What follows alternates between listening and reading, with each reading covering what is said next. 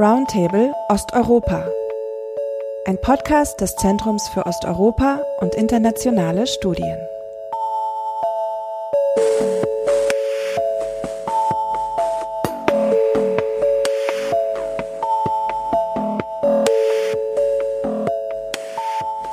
Willkommen zur neuen Folge von Roundtable Osteuropa am Zentrum für Osteuropa und internationale Studien. Heute geht es um urbanen Aktivismus und soziale Proteste in osteuropäischen Städten. Das Thema, das uns hier am Zeus seit einigen Jahren beschäftigt. In westlichen Gesellschaften dominiert eine etwas vereinfachende Meinung, dass in den osteuropäischen Gesellschaften, die von autoritären Regimen und von Neoliberalismus geprägt sind, gibt es wenig Raum für Selbstinitiative, ziviles Engagement und Protestbewegungen. Bürger in osteuropäischen Städten seien schwach, passiv und verängstigt. Das scheint aber nicht ganz zu stimmen. Denn in den vergangenen Dekaden beobachten wir das Aufkommen von vielfältigen Aktionen und sogenannten Graswurzelbewegungen, gerade in den Städten, sei es, es sichtbare Proteste gegen Ergebnisse der Lokal- und Regionalwahlen in Moskau oder Massenproteste in Jerewan und Tbilisi im letzten Jahr aber auch äh, wenig sichtbare urbane Aktionen, Interventionen und selbstorganisierte Bürgerinitiativen und, und das heißt Bewegungen, die sich mit konkreten Problemen in ihrer Stadt und unmittelbarer Umgebung beschäftigen. Also wir sehen, dass es, es gibt eine Vielzahl von Gruppen, Stadteinwohner, Künstler, Aktivisten, die einen Anspruch auf eine Mitgestaltung urbaner Räume erheben und sie schauen auf die Verbesserung ihrer Lebensqualität in postsowjetischen Städten. Und es scheint, es gibt Wege, besondere Wege zu finden, strukturelle Veränderungen anzustoßen. Und in diesem Zusammenhang äh, möchte ich noch erwähnen, dass im März, kurz vom Shutdown, ist äh, ein neuer interdisziplinärer Band erschienen mit dem Titel Urban Activism in Eastern Europe and Eurasia, Strategies and Practices im Verlag Dome Publishers herausgegeben von Carola Neugebauer und mir, äh, mit zehn wissenschaftlichen Beiträgen, vier Interviews mit Aktivisten und sechs Fotobeiträge bietet das Buch einen ersten Überblick zum breiten Spektrum von urbaner Aktivismus in großen und kleineren Städten Russlands, Ukraine, aber auch Georgien, Armenien, Aserbaidschan. Nun ist es vielleicht eine gute Zeit, darüber nachzudenken. Also wir werden rückblickend über unsere Forschungen zu verschiedenen Formen und Besonderheiten der Graswurzelbewegung in osteuropäischen Städten sprechen. Und natürlich in Anbetracht der Corona-Krise und ihrer Auswirkungen stellt sich äh, heute eine Frage, wie wird es weitergehen mit dem urbanen Aktivismus und öffentlichen Protestbewegungen in Osteuropa? Ich möchte gerne unsere Teilnehmer heute vorstellen entsprechende Umstände sitzen wir heute leider nicht zusammen in Studie, sondern in drei verschiedenen Orten, Berlin, Brandenburg und Dresden. Ich begrüße unseren Gast, Carola Neugebauer, Juniorprofessorin für Sicherung kulturellen Erbes an der RWTH in Aachen. Als Architektin beschäftigt sie sich mit interdisziplinärer Stadtforschung und Stadtplanung in Russland und in Ukraine. Schön, dass du mit uns bist, Carola. Hallo. Hallo. Ich freue mich auch sehr. Und äh, meiner Kollegin Nadia Douglas, Politikwissenschaftlerin, seit 2017 Mitarbeiterin am Zeus. Sie beschäftigt sich mit sozialen Protesten und Beziehungen zwischen gesellschaftlichen Initiativen und staatlichen Machtstrukturen in postsowjetischem Raum, insbesondere in Armenien, Belarus und Moldova. In ihrem äh, Beitrag in erwähnten Sammelband handelt es sich um Interaktionen zwischen der Polizei und Protestierenden in Armenien. Ich begrüße dich ganz herzlich. Hallo, Nadja. Ja, hallo in die Runde. Ja, ich freue mich heute mit zwei Expertinnen ein Gespräch zu urbaner Grassroots-Bewegung und sozialen Prozessen zu führen. Ich bin Zippel Madarive, Sozialanthropologin und wissenschaftliche Mitarbeiterin hier am Zeus beschäftige mich mit äh, Fragen nach postsowjetischen Urbanitäten, Migration und kulturelle Vielfalt im Südkaukasus. Ja, vielleicht als ein Einstieg zu unserem Gespräch möchte ich eine allgemeinere Frage äh, stellen. Und zwar, was ist eigentlich urbaner Aktivismus in osteuropäischen Städten und warum ist es wichtig, sich damit zu beschäftigen? Carola, welche Rolle spielen äh, Städte im Aufkommen des Aktivismus in Osteuropa und vor welchen spezifischen Schwierigkeiten und gar Risiko stehen Urbanaktivisten und Protestbewegungen in postsowjetischen Städten? Also vielen Dank für die Frage, Ziplima. Ich denke, du hast vieles in, der, in den einleitenden Worten bereits genannt. Also generell der Aktivismus, urbane Aktivismus ist etwas, wo die Städte natürlich von zentraler Bedeutung sind und warum. Aus meiner Perspektive als Architektin und Stadtplanerin ist es ganz evident, dass Städte einfach eine hohe Konzentration an Menschen, an Interessen, Aktivitäten und auch Ressourcen äh, darstellen. Und das ist jeweils eine Chance als auch eine Herausforderung. Das bedeutet zum einen also, dass wir die Städte als einen Mobilisierungsraum beschreiben können oder schon mehrfach beschrieben worden.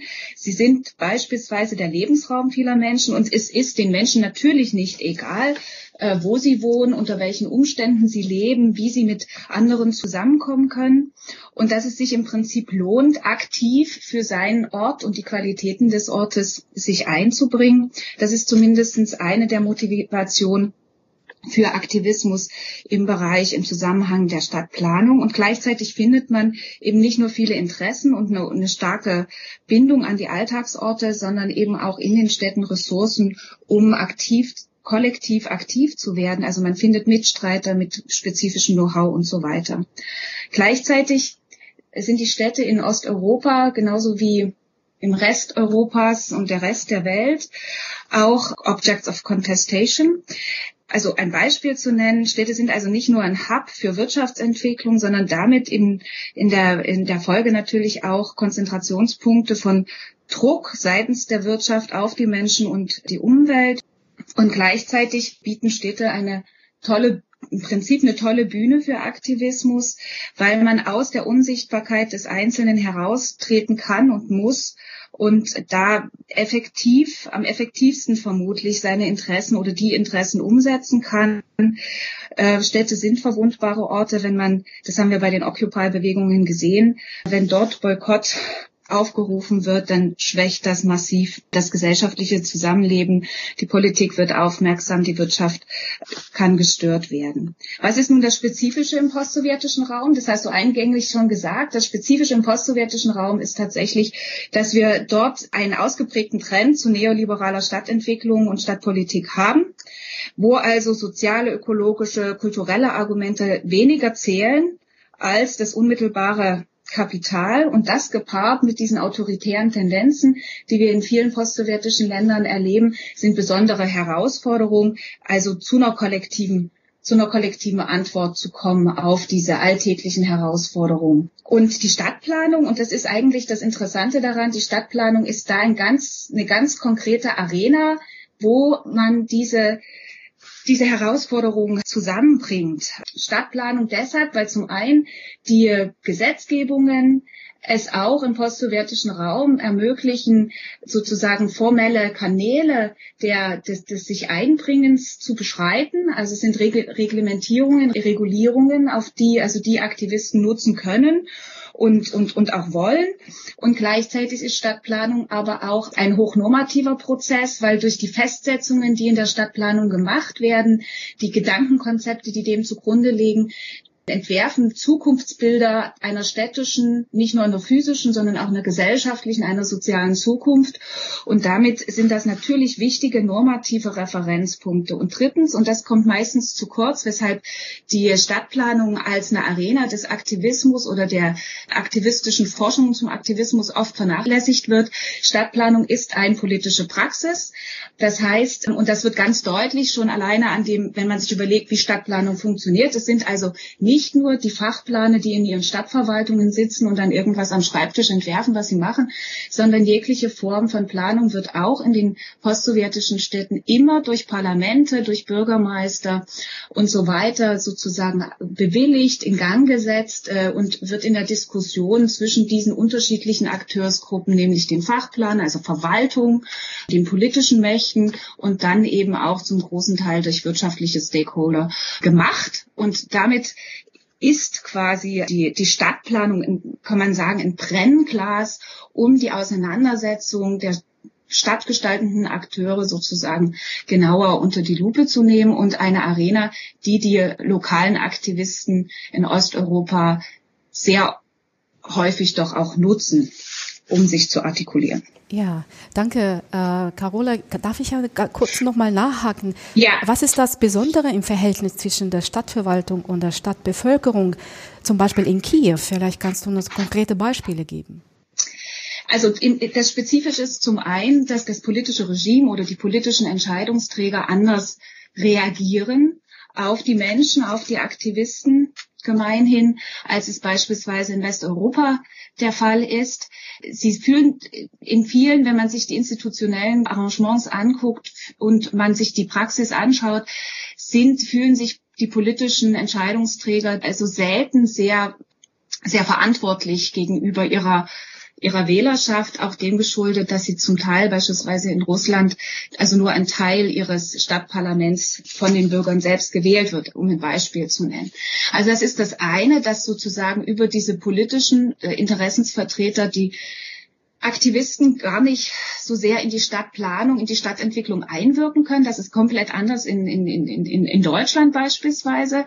Das ist das eine. Ein anderer Punkt ist, dass wenn man sich dann die Stadtverwaltungen anschaut, haben wir seit äh, 2000, äh, also seit den 2000er Jahren im Prinzip den legalisierten Anspruch von Bürgern durch Partizipation, also Public Hearings und so weiter, wirklich bei Stadtplanungen gefragt zu werden. Das ist sozusagen eine formale Institution, die ist legal, die ist einklagbar und so weiter. Und faktisch haben wir aber eine Diskrepanz zwischen dieser formalen Institution und den Routinen der Planung, dass man es also nicht gewöhnt ist, seitens der Stadtverwaltung aktiv auf die Bürger zuzugehen, transparent mit ihnen zu kommunizieren, sondern quasi alte Routinen, die sich entweder aus dem Sozialismus äh, bis heute äh, durchziehen, beziehungsweise auch ganz vehement in den 90er Jahren in diesen ganzen Turbulenzen entwickelt haben, dass die einfach fortgeführt werden. Und das sind so Spezifika, weshalb es Aktivisten in der Stadtplanung in Osteuropa würde ich sagen, schwieriger haben, sich durchzusetzen und Allianzen zu schmieden, als wir das beispielsweise an vielen Fällen in Deutschland sehen. Ja, danke schön. Äh, das ist in der Tat die Kommunikation zwischen äh, Aktivisten und der Stadtverwaltung oder Machtstrukturen ist eine besondere auch Fragestellung. Da würde ich aber auch jetzt ein bisschen mehr darüber sprechen, äh, mit auch Einblick in aktuelle Forschung zu sozialen Protesten und Machtstrukturen. Nadja, es gibt eine Vielfalt von Protestaktionen und Interventionen. Das Spektrum ist, ist breit, ja, von kleinen formatigen bis zu großformatigen Bewegungen, die auch bis zur Revolution führen könnten, Beispiel von Armenien. Der bürgerliche Aktivismus scheint viel intensiver zu werden. Welche Rolle spielen dabei Machtstrukturen, Gewalt und die Polizei in den Aktionen? Nur als Hintergrundinformation muss man ja auch erwähnen, dass äh, genau jetzt vor zwei Jahren führten Armenien landesweite Massenproteste zu einem politischen Umbruch und äh, viele Menschen gingen auf die Straßen, aber dabei ist es, äh, die Massenproteste friedlich geblieben. Was ist das, was spezifischer bei der Interaktion zwischen Aktivisten, Protestbewegungen und der Polizei? Ja, das ist eine sehr interessante Frage, Zipelma. Wenn du es erlaubst, ich würde ganz gerne vorher noch mal ganz kurz auf die erste Frage eingehen zum Thema oder zur Bedeutung von urbanen Aktivismus und Protesten in Osteuropa und warum es gerade so wichtig ist, da, sich damit zu beschäftigen. Also noch eine kurze Anmerkung dazu von mir. Wie du auch eingangs erwähnt hast, ist ja urbaner Aktivismus und auch das Aufbegehren gegen herrschende Zustände sind im Grunde ein verkanntes Phänomen in Osteuropa, weil vielfach diese Initiativen und auch Aktionen bei uns im Westen gar nicht so wahrgenommen werden, weil sie auch doch oftmals von der offiziellen Politik und der Rhetorik verdeckt werden. Und dennoch, meines Erachtens, ist es sehr wichtig, sich mit diesem Phänomen des urbanen Aktivismus gerade in unserer Forschungsregion zu beschäftigen, um diese Gesellschaften eben als Ganzes zu verstehen lernen. Und man kann dabei sogar auch er erkennen oder sogar vielleicht anerkennen, dass das neue Formen des Aktivismus sind, die nicht nur eine Kopie sind von möglicherweise bestehenden westlichen Bewegungen, sondern oft häufig auch weitaus kreativer und innovativer sind als das, was uns aus unseren Gesellschaften bekannt ist. Jetzt zu deiner Frage äh, zu sozialen Protesten und Machtstrukturen und die, die Zunahme von Protestaktivitäten. Es ist tatsächlich so, dass man im letzten Jahrzehnt eine Häufung von zivilen Protestaktivitäten wahrnimmt, da Bürger und auch allen voran die Aktivistinnen und Aktivisten weniger autoritätshörig sind als früher. Also das heißt, sie, viele von ihnen haben also die Vertretung ihrer Interessen in die eigene Hand genommen und dabei geht es nicht immer nur um äh, oppositionelle politische Aktivitäten, sondern ganz häufig schlicht und ergreifend um die Verbesserung des eigenen Lebensstandards oder das Ausleben von äh, Meinungs- und äh, Kunstfreiheit zum Beispiel. Und somit sind halt soziale und auch politische, gerade politische Bewegungen, die haben sich mit der Zeit emanzipiert gegenüber diesen vielfach noch vorherrschenden paternalistischen staatlichen Strukturen. Und wenn wir uns jetzt, du hast Polizei auch erwähnt, wenn wir uns die, äh, die Sicherheitsorgane anschauen, in den meisten postsowjetischen Staaten ist es tatsächlich, sind es die, die Organe, die sich als besonders reformresistent erwiesen haben und häufig auch noch verhaftet sind in so überkommenen traditionalistischen Denkstrukturen. Und gerade im Kontext äh, von öffentlichen Versammlungen stoßen damit äh, zwei verschiedene, krass verschiedene Welten aufeinander. Das wird gerade, du hast das Beispiel der Armenien erwähnt, dort wurde es besonders deutlich im Rahmen von den Massenprotesten, die während der samtenen Revolution in Armenien äh, stattfanden. Auf der einen Seite haben wir dort gesehen, die sehr militaristisch auftretende vom sowjetischen Erbe geprägte Nationalpolizei, die mit Einschüchterungsversuchen die Menschen auseinandergetrieben hat und auch in der Bevölkerung immer noch ein sehr eher schlechtes Ansehen hat, weil sie einfach bis vor kurzem noch so etwas wie eine Prätorianerwache des ehemaligen Präsidenten äh, Serge Sargsyan war. Und auf der anderen Seite wiederum sehen wir diese bunte Schar gut gelaunter, zumeist junger Demonstranten, Armenien ist eine sehr junge Gesellschaft, muss man dazu sagen, die haben dort gerade in Jerewan, aber auch in einigen anderen kleinen Städten eine festivalähnliche Stimmung geschaffen mit Musik, Tanz, Essen und Trinken auf den großen Boulevards der, der, der Hauptstadt Jerewan wurde, wurde das Ganze zelebriert sozusagen. Und das war natürlich ein, ein gewaltiger Kontrast Hinzu kommt auch, dass, dass ein Großteil von diesen Protestbewegungen, ich will das jetzt nicht nur auf Armenien begrenzen und von den Bürgeraktivisten, die sich einfach nicht mehr so eingeschüchtert fühlen von den staatlichen Sicherheits- und äh, Machtstrukturen und auch die Vorstellung, festgenommen zu werden, in Untersuchungshaft zu kommen, schreckt sie nicht mehr so, weil sie im Grunde sehr eher zuversichtlich eingestellt sind und nach vorne blicken. Das ist ein interessanter Aspekt, was du erwähnt hast, Emanzipierung äh, der Bürgerbewegung und Aktivisten. Und dann würde ich aber jetzt äh, auch zur nächsten Frage kommen, auch für euch beiden. Und zwar, es gibt mehr oder weniger zwei Formen des Aktivismus. Einmal urbaner Aktivismus, der auf die konkrete Probleme sich äh, schaut und dann es gibt soziale Proteste. Aber beide finden in äh, städtischem Raum statt. Und dann würde ich aber auch fragen, was ist eigentlich die Effektivität von, sagen, Grassroots-Bewegung und äh, ganz urbanen Aktivismus für politische und äh, soziale Fragen in Osteuropa? Urbaner Aktivismus wird manchmal sozusagen, naja, so kritisch äh, angesehen. Auch selbst Aktivisten sagen, dass es, äh, es geht um wenig proaktive Initiativen und vielmehr um reaktive Handlungen in einem begrenzten Zeitraum dieser Aktivismus sei irgendwie apolitisch und hätte keine richtige ideologische Plattform und äh, ihre Forderungen sind nicht direkt gegen bestehende Machtstrukturen. Ist es gerechte urbane Bewegungen, die sich mit alltäglichen Fragen und alltäglichen Umgeben beschäftigen, zum Beispiel Rettung von Grünflächen, als unpolitisch zu bezeichnen? Welche politische Momente seht ihr in diesen Aktivismen? Also es ist tatsächlich ein viel diskutiertes Thema, was man eigentlich unter das Politische in Anführungszeichen fassen kann. Und da hast du ganz recht, Zipilmar, wenn du feststellst, dass diese sogenannten One-Issue-Initiativen häufig wird ihnen halt die politische Bedeutung abgesprochen. Nur kurz zur Erklärung, One-Issue-Initiativen bedeutet Gruppen sind Gruppen, die sich nur aufgrund eines einzigen Anliegens formiert haben, also ein Anliegen, das sie sozusagen vereint. Und wenn dieser Anlass dann nicht mehr aktuell ist, in der Regel verschwinden diese Gruppen dann auch wieder. Ich selbst denke aber, dass äh, sobald eine Gruppe von Menschen Forderungen aufstellt, die sich an Mächtige richtet, es, ob es nun eine Stadtverwaltung ist oder die äh, Betriebsleitung eines Unternehmens, die Univerwaltung oder Grundeigentümer, allmächtigen Investoren, das hat dann zu diesem Zeitpunkt bereits eine politische und symbolische Bedeutung.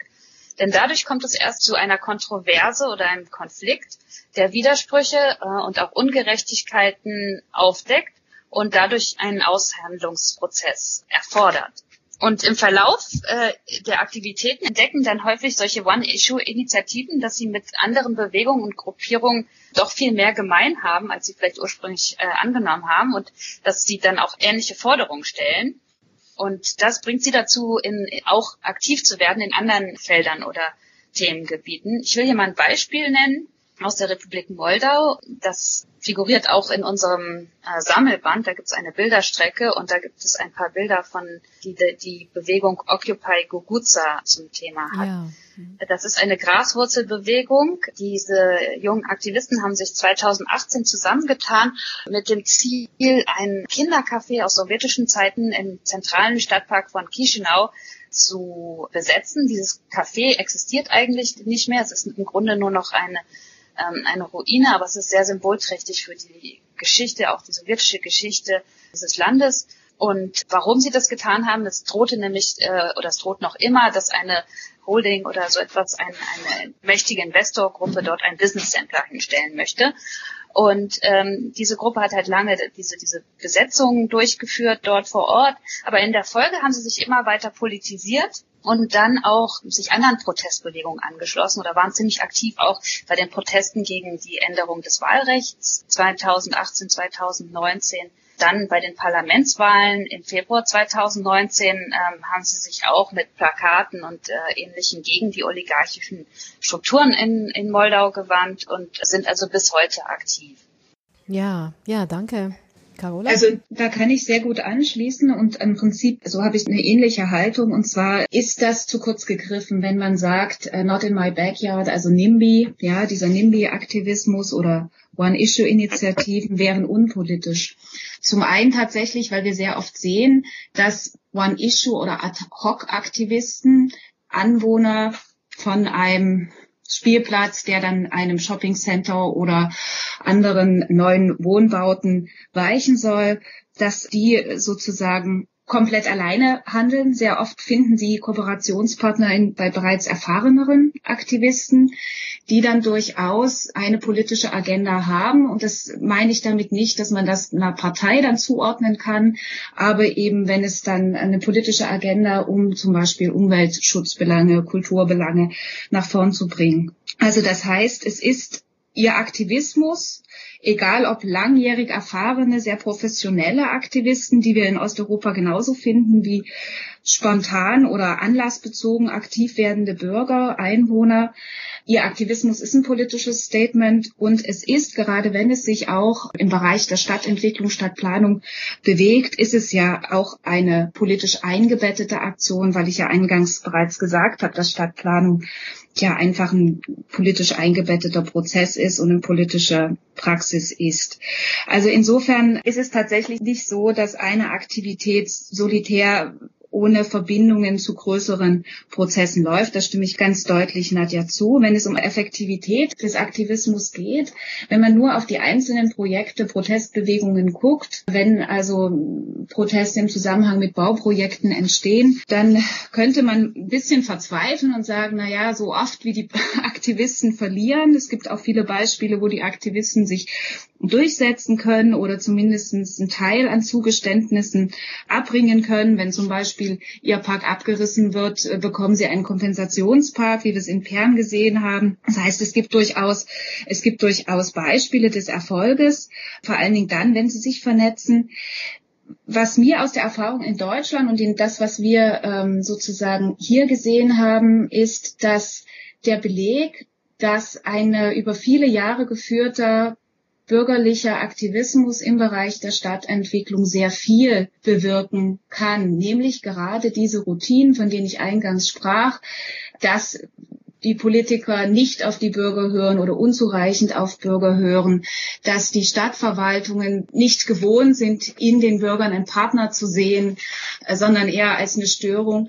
Das sind im Prinzip Haltungen, die finden wir auch heute noch in der deutschen Stadtverwaltung, der deutschen Politik, aber in einer viel äh, schwächeren Form, weil man gemerkt hat, dass die Bürger eine Komponente in der Stadtentwicklung sind, die man nicht überhören kann, weil sie eben professionell sind, weil sie vielfältig in ihren Auftrittsformen und so weiter sind. Und ich will jetzt nicht sagen, dass das genau so passiert in Russland, aber diese, diese Befunde, dass sich Bürger emanzipieren, dass sie weniger Angst haben, dass sie extrem professionell sind, ganz dynamische Lernform auch haben, also wie die sich selber organisieren, wie sie mit jemandem kooperieren, wie sie auf die verschiedenen anderen Stakeholder in der Stadtentwicklung zugehen und neue Wege sozusagen versuchen. Das ist schon beeindruckend und gerade vor diesem Hintergrund kann ich mir nicht vorstellen, dass der Aktivismus in Osteuropa, in den osteuropäischen Städten ohne mittel- und langfristige Wirkung bleiben wird. Aber ich wage zu bezweifeln, dass wir in eine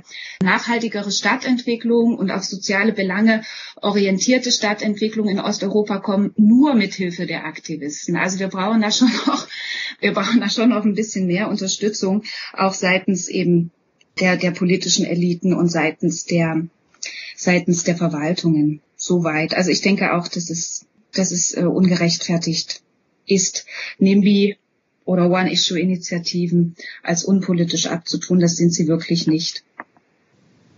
Ja, offensichtlich es handelt sich um wirklich verschiedene Phasen des Aktivismus bis zum, auf dem Weg zum apolitischen kleineren Aktionen bis zu größeren Bewegungen, dass es auch tatsächlich so zur strukturellen Veränderung kommt ja, verschiedene Phasen. Und dann lässt sich jetzt vielleicht äh, die Frage stellen auch, was sind Perspektiven eigentlich des urbanen Aktivismus? Garolo, du hast jetzt gerade ein bisschen angerissen, dieses Thema. Und zwar Perspektiven in Anbetracht der Coronavirus-Pandemie ist es wirklich eine Herausforderung, nicht nur für die Regierungen und Familien, aber sondern auch für Aktivisten und ihre Netzwerke, ja, uns beschäftigt alle dieses Thema und dann habe ich mich gefragt, welche Auswirkungen kann die Corona-Krise auf die Situation in Osteuropa haben? Kommen dann langfristige und tiefgreifende Veränderungen für äh, Möglichkeit, überhaupt urbane Interventionen zu organisieren oder soziale Proteste? Wird es überhaupt noch relevant, über öffentlichen, ich meine, auf der Straßenprotestbewegungen zu sprechen?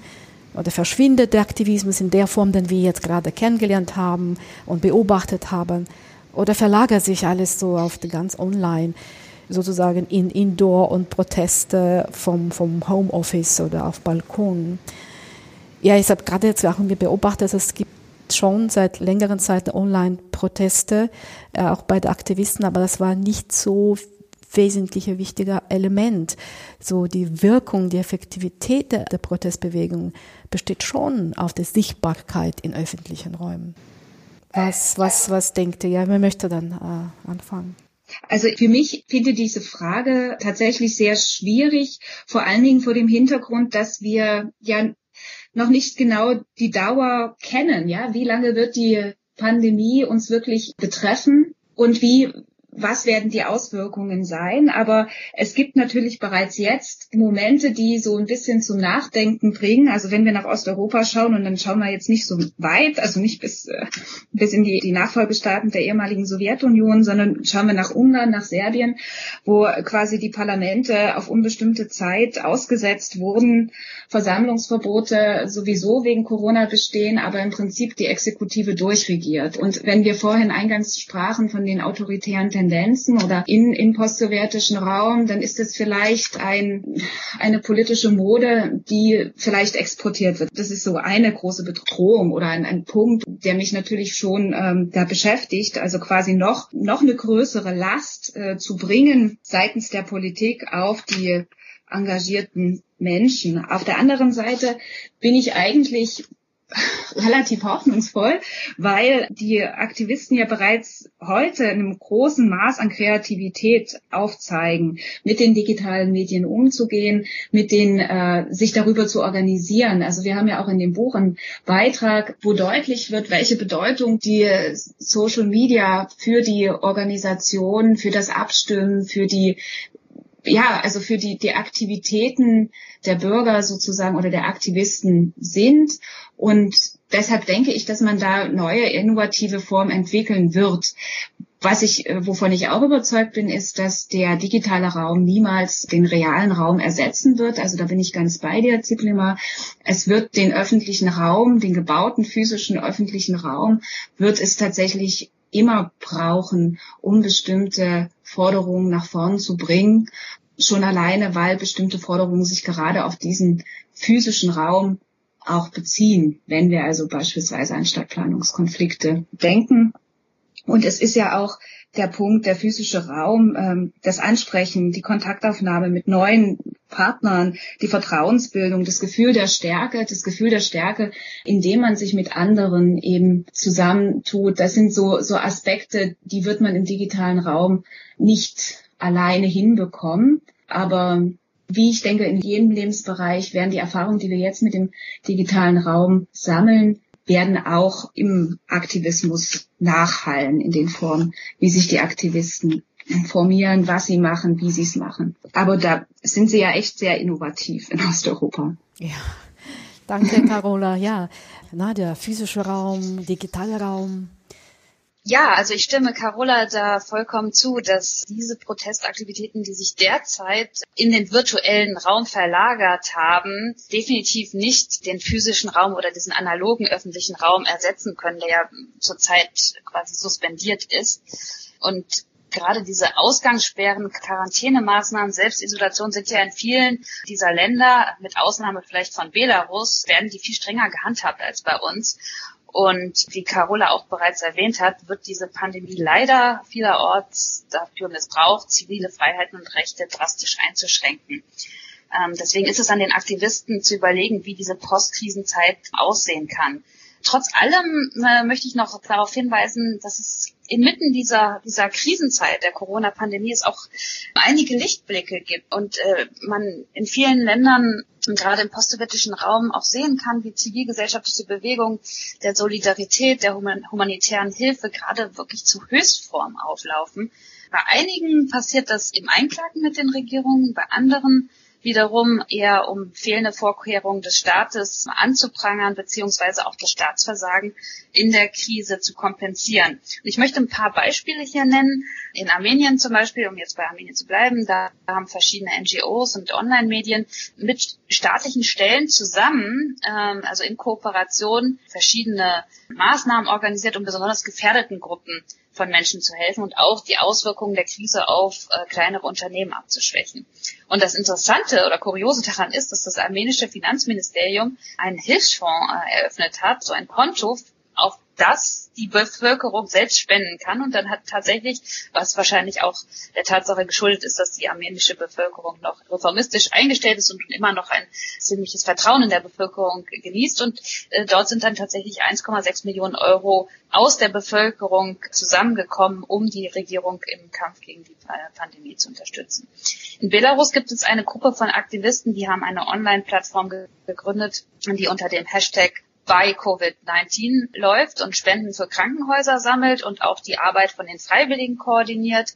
Ein drittes Beispiel ist Georgien. Das ist ja das Land in der Region, das am meisten bislang gelobt wurde für sein gutes Handling der Krise und äh, wo auch viele Beobachter gesagt haben, Georgien hat besonders zeitnah Maßnahmen getroffen. Und da haben verschiedenste Bürgerinitiativen begonnen, also Lücken im Sozialbereich, äh, insbesondere bei der Unterstützung auch älterer Menschen zu schließen. Und was mir aufgefallen ist, dass gerade in diesen Krisenzeiten sich diese spontanen Initiativen gerade zu den Problemlösungen Krankenhäusern entwickelt haben und eigentlich auch gezeigt haben, dass sie unabdingbar sind. Und hierbei bleibt es einfach abzuwarten, ob dieses gewaltige Potenzial auch in der Zeit nach der Krise Bestand haben wird. Und es wäre diesen, den Regierungen insbesondere zu wünschen, dass sie dieses Potenzial auch nutzen weiterhin und die Aktivisten eben nicht mehr als Gegner, sondern eh viel mehr als wichtige gesellschaftliche Partner ansehen. Trotz allem muss man natürlich bedenken, dass Krisen bekanntlich äh, Menschen eher vereinen und jede Solidaritätswelle auch online irgendwann auch ein Ende haben wird. Und wie es dann weitergeht und welche Bedeutung dem momentan, man kann es ja nicht anders ausdrücken, toten urbanen Raum in dieser diffusen Postkrisenzeit zukommen wird, ja, das steht wohl eher in den Sternen, bleibt abzuwarten. Ja, danke Nadja wirklich für diese sehr interessante Beispiele, die du gerade gebracht hast über spontane Bewegungen in Tbilisi oder Armenien und wie dann das äh, neue Solidaritäten entstehen. Offensichtlich gibt es neue kreative Ideen. Ich stimme euch auch zu. Ich glaube, das wird nicht alles online verlagert und der Aktivismus verschwindet. Aber wahrscheinlich entstehen neue Formen.